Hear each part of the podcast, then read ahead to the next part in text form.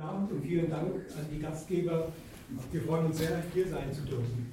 Vielleicht ein paar Worte zu dieser merkwürdigen Reihe der Bonsai-Konzerte, äh, was es damit auf sich hat. Der erste Grund, warum wir diese Bonsai-Konzerte ins Leben haben, ist sehr, sehr irdischer Natur. Äh, das Kollegium Novum verfügt jedes Jahr über sehr unterschiedliche Geldmittel, mal ist es mehr, mal ist es weniger. Diese Saison war es gar arg wenig. Und äh, wir konnten nicht sehr viele Konzerte spielen und haben uns überlegt, wie können wir dem abhelfen? Wir wollen eigentlich mehr. Und da fiel uns dieses Format ein. Kleine Konzerte, nicht allzu lang, möglichst nicht groß besetzt, nie mehr als vier Leute. Und diese Konzerte sollen stattfinden an allen möglichen Orten, nur nicht in Konzertsälen. In Privaträumen, in Galerien, in Kneipen könnte das sein, auf Dachböden, in Kellern, wo auch immer. Und jetzt sind wir zum zweiten Mal in einer privaten Wohnung zum Gast. In der letzten Woche waren wir in Laufenburg, jetzt also hier in Luzern. Was die Programme betrifft, sind die sehr weit gespannt, sollen eigentlich das gesamte 20., 21. Jahrhundert mit abdecken und möglichst unterschiedliche Stile etc. repräsentieren. Und was wir damit auch erreichen möchten, ist einfach Nähe zum Publikum. Wir wollen ansprechbar sein, wir möchten direkt miteinander kommunizieren und das, das ist in diesen Formaten, glaube ich, ganz wunderbar möglich. Ähm, zu dem, was Sie heute erwartet, es ist wirklich ein sehr weites Spektrum an Musik. Musik, die zum einen ganz experimentell daherkommen kann, die mit Geräuschen arbeitet. Es wird in die Extreme gehen, in die Extreme, was die Lautstärke betrifft, nach ganz oben, aber auch so leise Klänge werden zu hören sein, dass man sie kaum mehr vernimmt. Wir werden rhythmisch Vertragtes zu hören bekommen, aber auch unglaublich Melodiöses wahrnehmen dürfen. Seien Sie also auch gespannt auf eine abenteuerliche Reise durch die Musik des 20. Jahrhunderts. Ich werde zu den einzelnen Komponisten von Zeit zu Zeit etwas allgemeinere Ausführungen machen und die äh, anwesenden Musikerinnen und Musiker und Michel Busconi beispielsweise werden jeweils etwas Spezielleres zu den einzelnen Werken sagen. Michel, dann bitte ich dich schon mal nach vorne um ein paar Worte zu dem ersten Stück, das wir gleich in Uraufführung hören werden, zu sagen.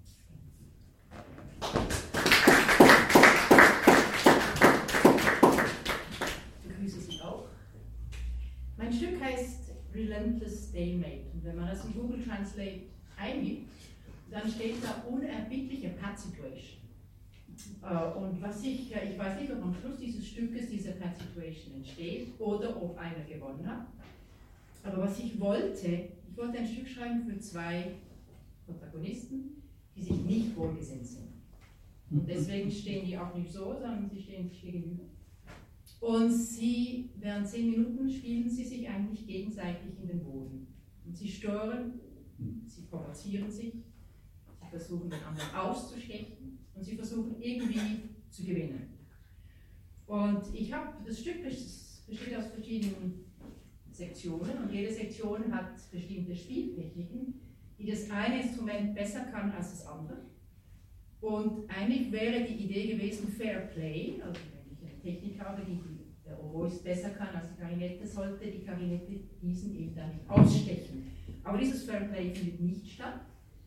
In Sektion 1 spielt die Oboe zum Beispiel ohne Mundstück.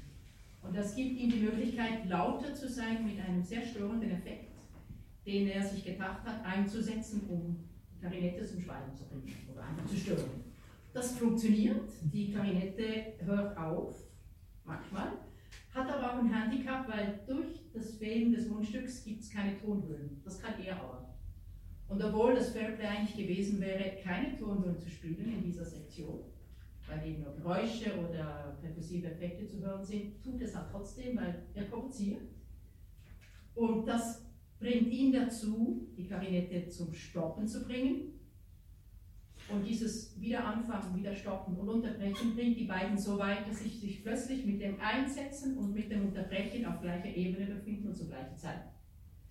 Und finden sich zusammen unterbrechen, gleichzeitig wieder anfangen und aus dieser Dings kommen sie nicht mehr raus. Und sie sind zusammen zum ersten Mal, unfreiwillig. Und um da wieder rauszukommen, das ist wie bei einem Streitgespräch, werden sie lauter und sie werden schneller, bis sie sich daraus befreien und das Stück einen anderen Weg einschlägt. Es gibt Versöhnungsversuche und immer boykottiert einer halt trotzdem. Es hat auch einer das letzte Wort. Das ist aber nicht klar, ob es der lauter ist oder ob es der leise ist. Das müssen wir dann hören. Und es gibt zweimal eine Art Wettbewerb. Also wo man dann wirklich sich zeigt, wer kann schneller, wer kann länger, wer kann höher, wer kann lauter. Und ich habe mich da ein bisschen verrechnet, weil es gibt eine Stelle, wo ich dachte, so lang wie möglich.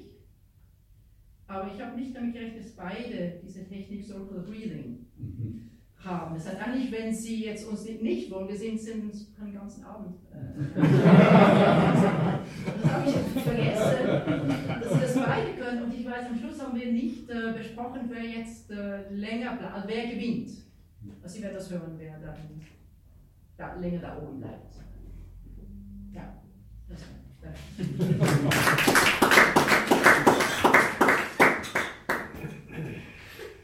Gib mir eine Sekunde, dass ich das aufnehme.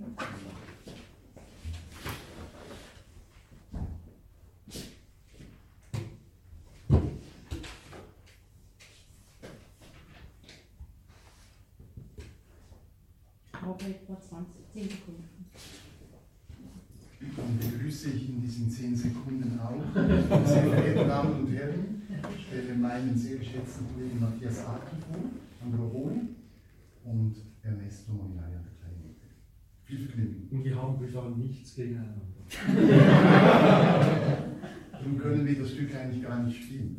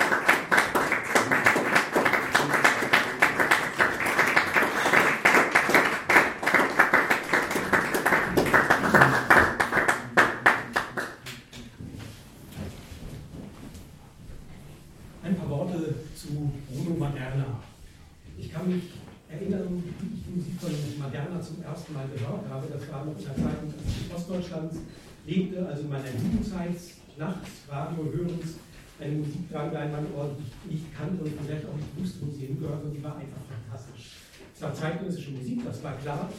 Es war unglaublich sinnlich, ziemlich humorvoll. Es gab da merkwürdige Tonbandeinspiele, auf die man Gelächter hörte, ähm, einzelne Sätze, Worte, die da hineingerufen wurden. Eine ganz fantastische, eine surreale Welt tat sich da auf. Und so setzte sich mir der Name Bruno Materna gewissermaßen fest und er ist bis heute einer der Komponisten des 20. Jahrhunderts, die mir ganz besonders lieb sind. Geboren 1920 in Venedig als Sohn eines Musikers, wurde der junge Bruno Madonna gewissermaßen als Wunderkind äh, herumgereicht. Er spielte fantastisch Violine schon als äh, kleiner Junge. Mit sieben Jahren hat er schon mehrere Orchester dirigiert. Das muss erstmal einer schaffen.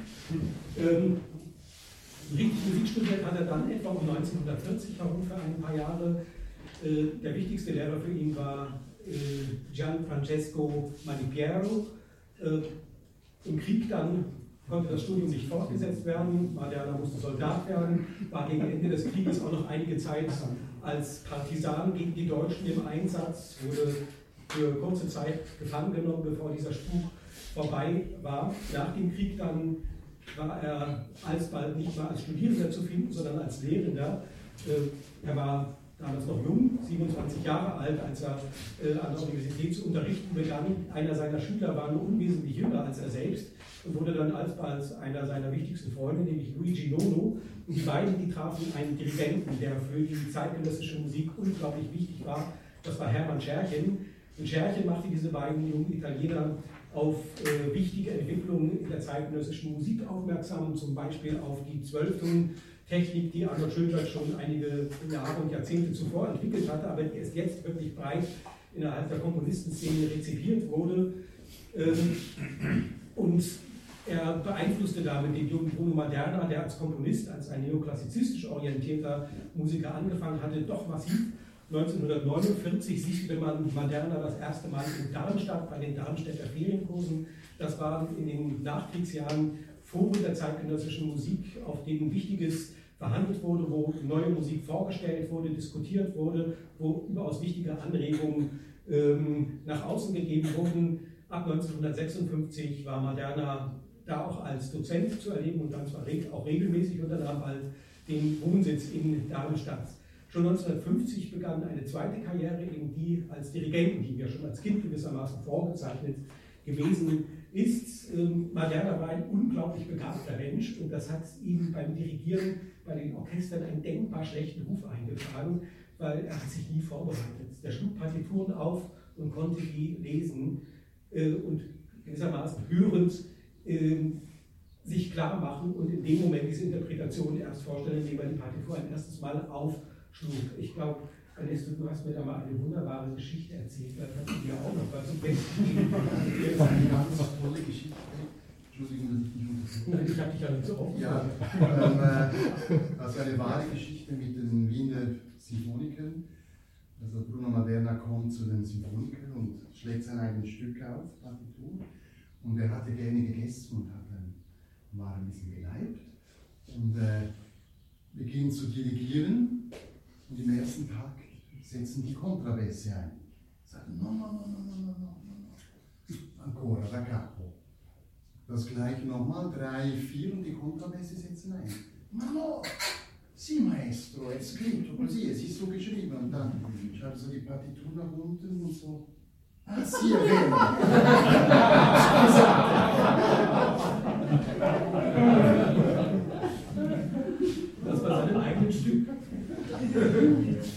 Als Komponist hat er, war er einer der führenden Avantgardisten seiner Zeit.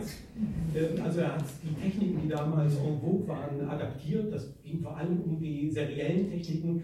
Das heißt den Versuch, das musikalische Kunstwerk in all seinen Dimensionen, also Ton, Höhen, Rhythmus, Klangfarbe, Tondauern, ähm, durch Reihen zu strukturieren. Also das, was Schönberg einstmals auf die Tonhöhen projiziert hatte, jetzt auf alle Dimensionen des Musikwerks gewissermaßen auszudehnen und total determinierte Musik äh, zu erschaffen. Er hat sich aber dann sehr, sehr schnell ähm, gegen die Dogmen, die mit dem Serialismus äh, verbunden waren, zur Wehr gesetzt. Er hat einmal gesagt, er hasse das Wort Konsequenz. Konsequenz sei letzten Endes immer tödlich.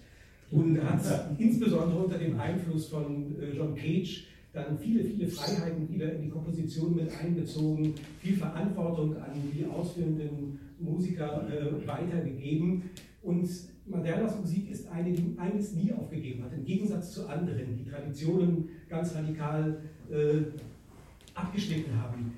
Er ist der italienischen Musik und der italienischen Klanglichkeit Zeit seines Lebens treu geblieben. Er ist ein, ein enormer Melodiker, das werden wir in dem Stück, das äh, gleich zu hören sein wird, ganz, ganz deutlich nachzuvollziehen. Es ist eine Musik, die voller Italianità steckt und in der auch immer eine untergründige Melancholie zu spüren ist. Was es mit diesem Schwedenberg Solo für vier Oboen-Instrumente auf sich hat, das sagst du uns, Matthias.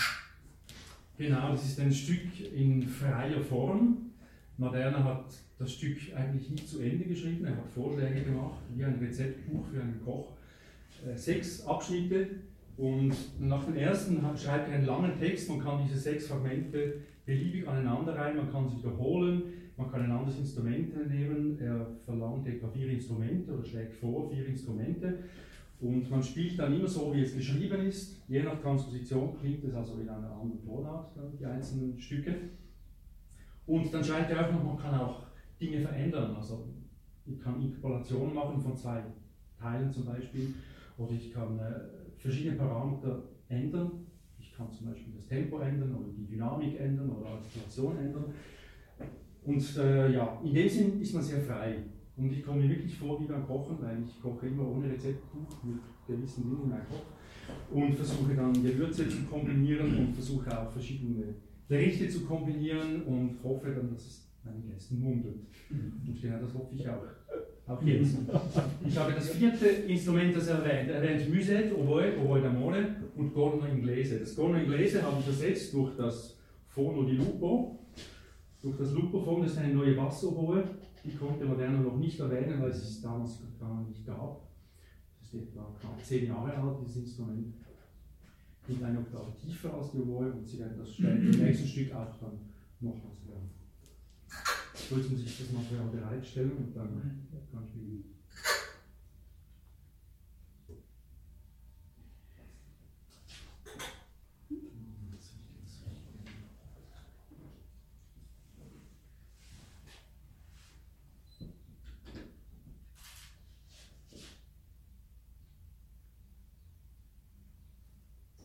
Müstet ist auch ziemlich unbekannt, das ist die Sopranino Oboe. In F ist das das Englisch-Hörnlein, eine Oktave. Höher als, als das Englisch-Horn. Die Oboe mit der ich beginnen werde, die ist ziemlich bekannt, vor allem durch Johann Sebastian Bach, Hammermesse, äh, all die schönsten Soli in den bekannten äh, Werken, Magnificat eben Hammermesse oder auch in äh, Matthäus-Passion, Johannes kommt nicht vor, Matthäus-Passion, in ganz vielen äh, Kantaten kommt dieser Oboe vor. Ja darf ich an der Stelle fragen, wie entsteht so ein Instrument? Ist das ein Komponist, der sagt, ich hätte sowas gerne eine Oktave tiefer oder anders? Gibt es das? Geht das um Instrumentenbauer ah, oder ähm, kommt zuerst das Instrument in ein anderes Werk? Also bei dem Instrument ist es noch, noch ein bisschen anders. Es gibt einen Instrumentenbauer, ich erzähle es ganz kurz. Ich, es gibt einen Instrumentenbauer, der heißt äh, Wolf. Darum heißt das Instrument dann auch Lupo-Form, weil er diese Besetzung darauf einigt. Und der hat ein neues Kontrafagott erfunden, das Kontraforte. So ein richtig gutes Kontrabarock. Und für das, für diese Instrumententwicklung, das ist etwa zwölf Jahre her, da hat er einen großen Preis bekommen vom Freistaat Bayern. Jetzt sage ich es doch. Und mit diesem Preis hat er, mit diesem, ja, er hat mich vorhin ein bisschen äh, gefunden, deswegen. Und mit diesem, hat der Wolf eben etwas sehr Gutes gemacht. Er hat gefunden, ich mache eine neue Bassrolle. Weil die ist auch nicht so gut. Das Heckelform gab es schon, es gab eine Oberbariton, die klingt auch eine Oktave tiefer. Und er hat sich dann von einer Partitur von äh, Richard Strauss inspirieren lassen, wie weit der Trommelfang gehen soll. Und zwar schreibt Richard Strauss in seiner Alpensymphonie Wissenstiefe F für dieses, äh, für die Bassrohr, für das Heckelhorn. Das Heckelhorn geht eigentlich nur bis ins A. Also er hat einen Terz dann dazugesetzt und daher quasi der Alpensymphonie dieses Instrument gewidmet. Und im Prinzip kann man alle Heckelhornpartien drauf spielen und noch ganz vieles mehr. Also, und was hat Moderna original gedacht? Er hat einfach die vier Instrumente, die er gekannt hat, die vier Oboe-Instrumente. das, hat er, das hast du jetzt ersetzt. Genau, er hat Englischhorn noch geschrieben. Gordon Englisch schon, okay. Ja, genau. Ja, Entschuldigung. Das Englischhorn hat er noch verwendet. Okay. Eine Bassrohr hat wahrscheinlich nicht gekannt und nicht realisiert, dass es das auch gäbe. Das, das Stück ist auch mit drei Instrumenten natürlich äh, aufführbar. Also Sie werden hören, es macht vielleicht schon Sinn, ein paar verschiedene Klangfarben zu haben. Jetzt habe ich zu viel geredet, jetzt muss ich raushören.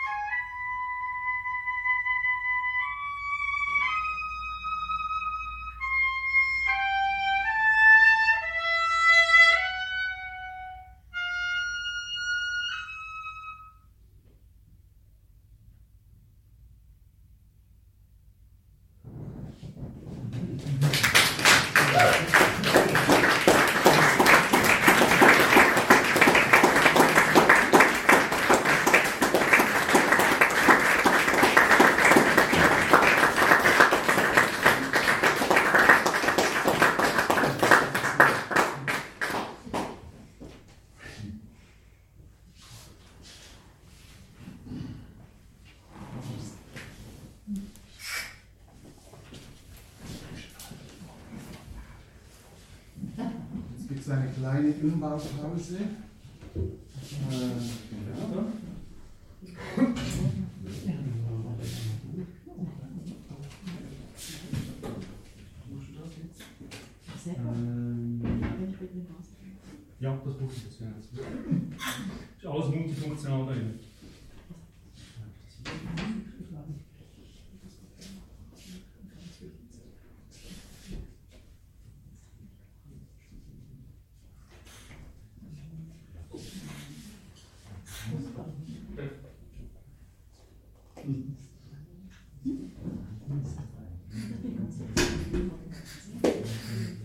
Vielleicht kennen Sie dieses Instrument da nicht, das kann, könnte ja durchaus sein. Das ist eine Kontrabassklarinette. Das ist so äh, die tiefste Klarinette der Klarinettenfamilie. Es gibt zwar noch eine Okto-Kontrabassklarinette, aber habe ich selber noch nie in der Hand gehabt. Wenn Sie die Tastatur eines Klaviers vor sich sehen, es geht der tiefste Ton bis zur allertiefsten schwarzen Taste, das sogenannte Subkontra B.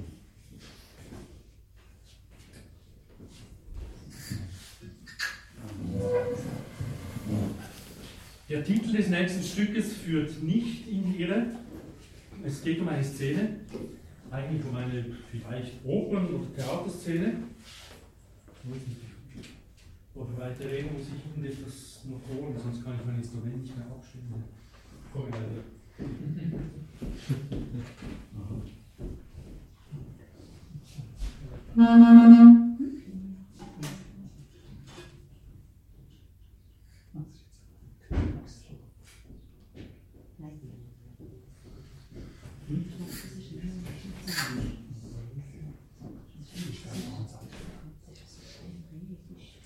So habe ich vor ein paar Jahren eine, ein, ein Ensemblestück geschrieben für Luperphone Solo, eine Art Luperphone-Konzert und Ensemble. Und das waren dann drei Szenen. Und jetzt ist eine Szene übrig geblieben, quasi als Derivat von diesen drei Szenen. Und Sie werden dann leicht merken, dass, dass es eine Art Szene ist für eine wahrscheinlich Gesangsstimme, für eine, äh, ja, für eine Person, für eine sehr energische Person, eine sehr depressive Person vielleicht auch dazwischen. Und eine Art Continuo, so eine Art Chitarrone Continuo. Und er hat also eine weniger interessante Partie zu spielen, aber sie ist keineswegs weniger wichtig.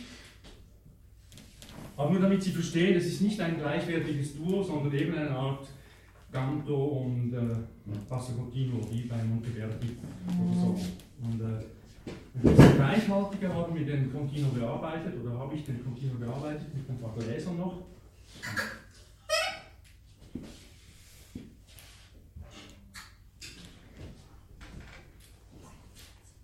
Und äh,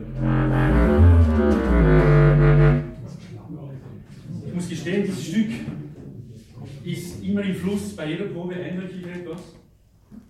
Ich weiß nicht genau, ob es irgendwann fertig wird oder ob ich es irgendwann mal verbrenne. Oder was Sie hören, ist die heutige Fassung. Es ist jedes Mal eine Umaufführung in dem Sinn. Die Umaufführung der heutigen Fassung. Und die erste, die ich mit Ernesto zusammenspiele. Viel Vergnügen. Und ich fühle mich sehr geehrt, dass ich das mit dir zusammenspiele. Oh, Jetzt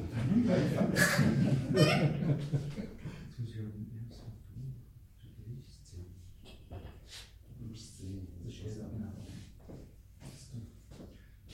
Ist der Glashafen ist. Vielleicht noch zu, das, ja noch, das, das nennt man eine Glasharfe, kommt ja oft vor und äh, die Töne sind, das sind also Weingläser, die sind genau gestimmt auf den Tönen C, A, S und As. Also eine Art As-Dur-Dreiklang plus das A als Befremdung, kann man das so sagen. Kann man so sagen. Genau. Ja. Ist kriegen halt nie alle vier Töne, weil ich nur eine Hand frei habe und er auch nur zwei Hände hat. Wir kriegen eigentlich maximal so zwei, vielleicht mal drei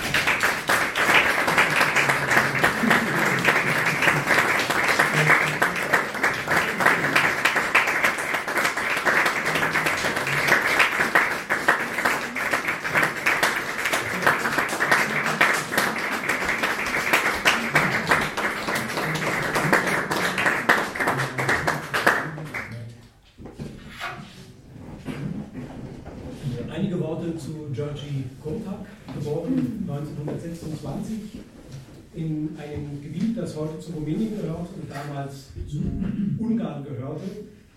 Dieses Schicksal teilte er mit äh, Ligeti. Ligeti stammte aus Siebenbürgen, Kontak kam aus dem Banat. Beide sind dann äh, nach Ungarn übergesiedelt, äh, haben zusammen studiert, haben sich dort befreundet, eine Freundschaft, die ein Leben lang gehalten hat. Äh, Kotak ist bis 1989 in Ungarn geblieben, konnte aber von Zeit zu Zeit reisen und eine ganz wichtige Reise führte ihn in den 50er Jahren, in den späten 50er Jahren nach Westeuropa. Er ist für zwei Jahre in Paris geblieben, hat dort studiert, unter anderem bei Olivier Messiaen, bei Darius Milhaud und bei Max Deutsch, einem Schönberg-Schüler, ein hochinteressanter Mann, der Schönbergs äh, Schule gewissermaßen als Unterrichtender weitergegeben hat. Und man müsste mal recherchieren, was es von ihm für Musik gibt. Auf jeden Fall wurde der von vielen hoch geschätzt. Wichtig wurde dann aber das, was äh, Kotak auf der Rückreise passierte. Er machte in Deutschland Station, traf dort seinen Freund George Ligeti wieder, der mittlerweile seit 1956 nach Deutschland übergesiedelt war und er wurde Ohrenzeuge einer Aufführung eines epochalen Werkes. Das waren Gruppen von Karl-Heinz Stockhausen, die ihn extrem beeindruckten und beeinflussten. Hat später gesagt, dieses Erlebnis habe ihm mehr gebracht als die zwei Jahre zuvor in Paris. Nichtsdestotrotz, diese Zeit war auch eine der schöpferischen Krise. Ähm, Konrad Blitz bis zu dieser Reise unter einer Schreibblockade besuchte in Paris eine Psychologin, äh, die offenbar so gut arbeitete, dass sie diese Blockade lösen konnte und Konrad sprach davon, dass gewissermaßen damit sein zweites Leben begonnen hat. Er fand einen eigenen Weg als Komponist jenseits aller Schulen und aller Moden. Äh, sein Gesamtwerk umfasst gar nicht allzu viele Werke. Er ist also jemand, der äußerst langsam und sorgsam arbeitete. Äh, auf ihn als Komponist wurde man in breiteren Kreisen eigentlich erst in den 1980er Jahren aufmerksam.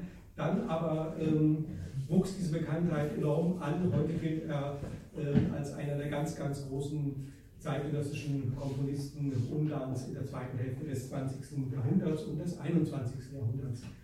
Äh, ich habe nur einmal das Vergnügen gehabt, Kontakt live zu erleben. Das war ganz kurz bevor ich meine Tätigkeit für das Collegium Novum begonnen hatte. Ich war dann schon in Zürich und habe ein Konzert des Ensembles gehört innerhalb der Zürcher Festspiele. Und da wurden auch Sachen von Kontakt gespielt vom Collegium Novum. Er war anwesend und Heinz Holliger dirigierte. Kontakt ist jemand, der ebenso wie äh, Moderna, nur auf andere Art und Weise berüchtigt ist. Nämlich für die extrem harte und kompromisslose Art, in der äh, er probt. Und das konnte ich da leibhaft miterleben, wie er mit den Musikern verfuhr, insbesondere mit dem ihm eng befreundeten Heinz Holliger, der nun wirklich ein profilierter Komponist, Instrumentalist und auch Dirigent ist und der eines der Kotak-Werke dirigierte und sich dann anhören lassen musste von Kotak die Bemerkung, Heinz, dirigiere doch einmal, als wenn du ein Herz hättest. So geht es unter Musikern zu. Ich habe alle mitgehört.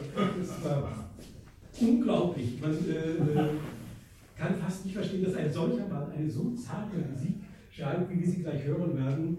Science, Games und Messages ist eine Werksammlung, die seit vielen Jahrzehnten im Entstehen begriffen ist. Eine Werksammlung von zumeist kurzen, miniaturhaften Charakterstücken, oftmals mit ganz, ganz lieben Formulierungen arbeiten, die aber so geschliffen sind, dass sie wie Kristalle gleichsam zu wirken vermögen. Möchtest du noch ganz kurz was sagen zu dem ja. Ähm, vielleicht nur etwas. Äh, das ist jetzt ein Stück wirklich im extremen dynamischen Bereich und zwar nach unten.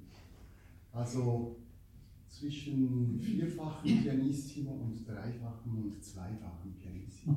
Und einmal kommt ein ganz kleines, ein bisschen mehr, zweimal. Aber wenn ich Sie bitten darf, einfach so versuchen quasi auf etwas unglaublich Zartes, Kleines sich einzuschätzen.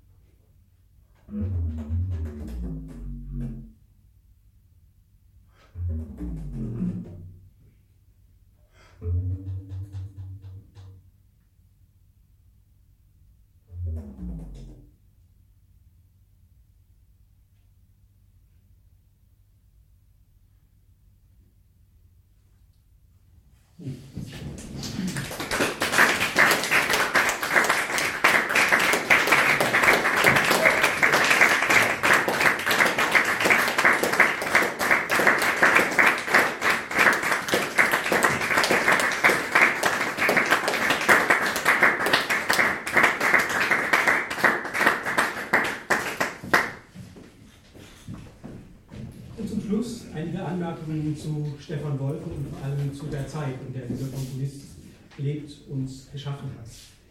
Es gibt eine Generation von Komponisten, die wurde durch die Verheerungen des 20. Jahrhunderts beeinflusst wie kaum eine andere. Es ist dies die Generation der um 1900 geborenen Komponisten, zumal dann, wenn sie aus Mitteleuropa stammten, hatten sie es in dem Jahrhundert wahrlich nicht leicht. Diese Generation erlebte in ihrer Jugend zunächst einmal den ersten großen Weltkrieg. Der überschattete zumeist die Jugend, dann konnten sich diese jungen Leute vielleicht etablieren, aber die großen emphatischen Leistungen am Beginn des 20. Jahrhunderts, die waren bereits verbracht. Da gab es solche Großkomponisten wie Stravinsky auf der einen Seite, wie Schönberg auf der anderen Seite. Und gegen solche Genies musste man sich da behaupten. Und wenn man das dann geschafft hatte, vielleicht im Laufe der 20er Jahre, dann musste man eine Zeit erleben, die sich erneut verfinsterte. Über Europa zogen die Schatten von Diktaturen verschiedenster Couleur auf. In Zentraleuropa waren es die faschistischen Diktaturen, in Spanien ebenso, Italien ein gleiches. Im Osten äh, war Stalin der Herrscher und knebelte die Kunst. So wurde für viele dieser Künstler das Schicksal von Flucht und Immigration ganz bezeichnend und manche wurden in diesen Jahren zerbrochen, auch physisch zerbrochen. Ich denke etwa an Viktor Ullmann, der von den Nazis in Auschwitz umgebracht wurde und viele andere mehr. Zu dieser Generation der um die Jahrhundertwende Geborenen gehört beispielsweise Ernst Krenek, Paul Hindemith, gehört dazu ein großer Komponist wie Dmitri Schostakowitsch zählt zu dieser Generation, aber eben auch Hans Eisler wäre da zu nennen, Paul Dessau oder eben Stefan Wolpe, um den es jetzt im letzten Stück des Abends gehen soll, geboren 1902 in Berlin. Als junger Mann bekam der musikalisch talentierte unter konservativen Lehrer und hatte es gehörig satt, immer nur Fugen schreiben zu müssen. Und da äh, war es ein Segen, dass in Berlin ein Kulturpolitiker wirkte, der überaus weitreichend agierte. Das war Leo Kestenberg. Der verstand es, in den 1920er Jahren ganz, ganz wichtige Leute nach Berlin zu holen, die das Musikleben einschneidend prägen sollten. Es setzte damals eine richtige Import-Export-Bewegung ein, von Wien nach Berlin und in weniger starkem Maße nach äh, Wien zurück. Aus Wien kam beispielsweise Mitte der 20er Jahre Arnold Schönberg, Alexander Zemblinski wurde als Dirigent geholt, Franz Schreker äh, baute die Musikhochschule in Berlin nach dem Krieg wieder auf und dafür schickte man gewissermaßen Richard Strauss äh, nach Wien. Das war kein allzu großer Verlust, sei dem hinzugefügt.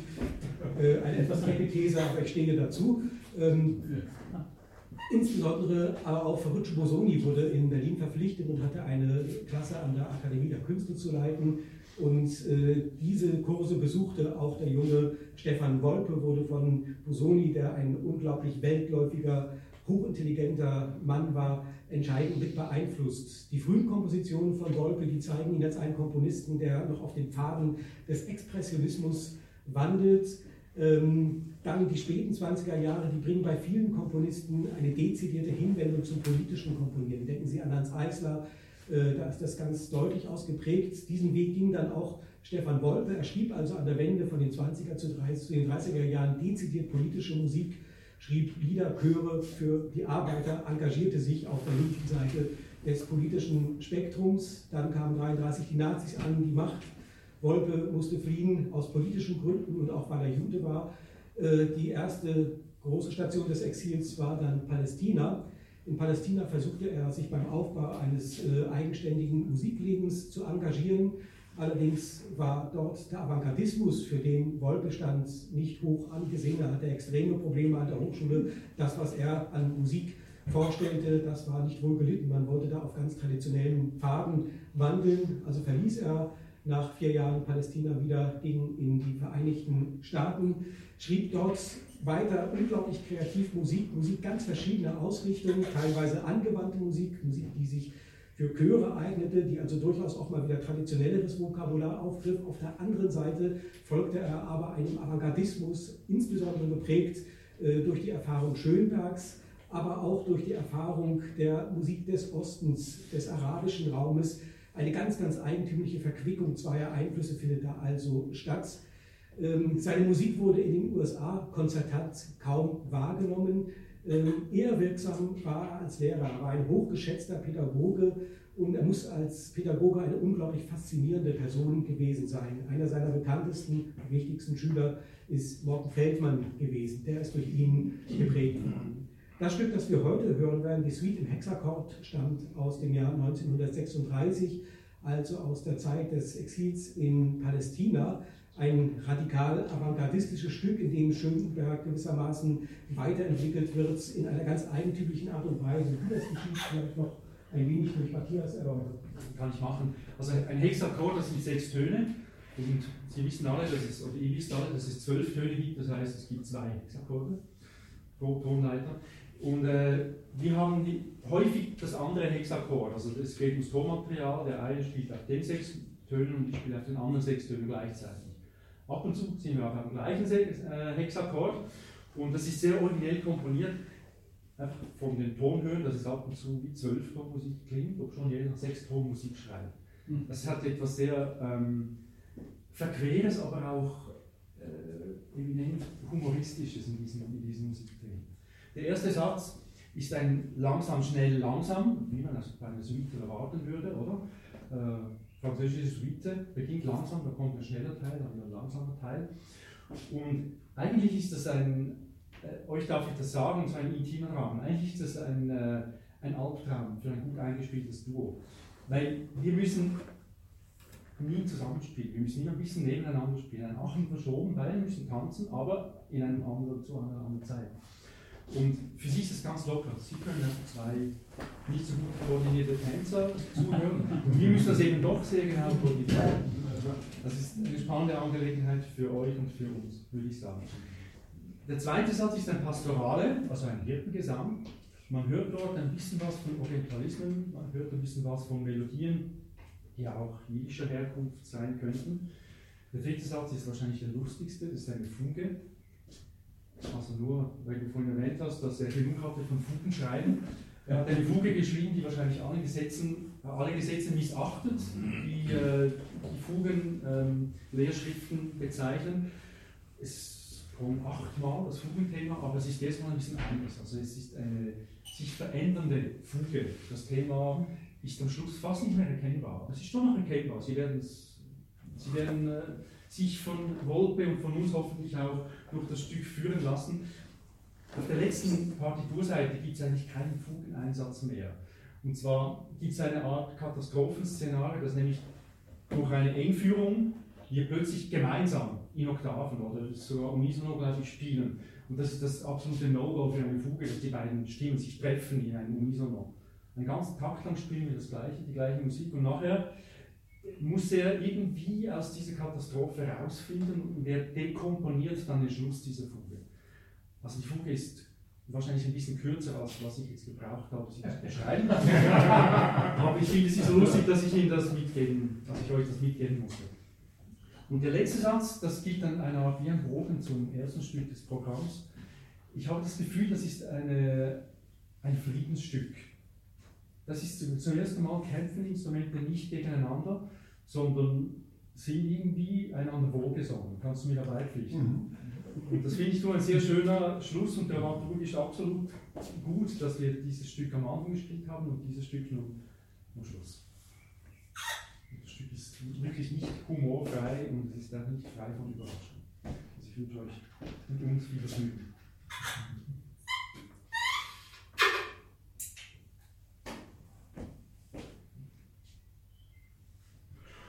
Mm-hmm.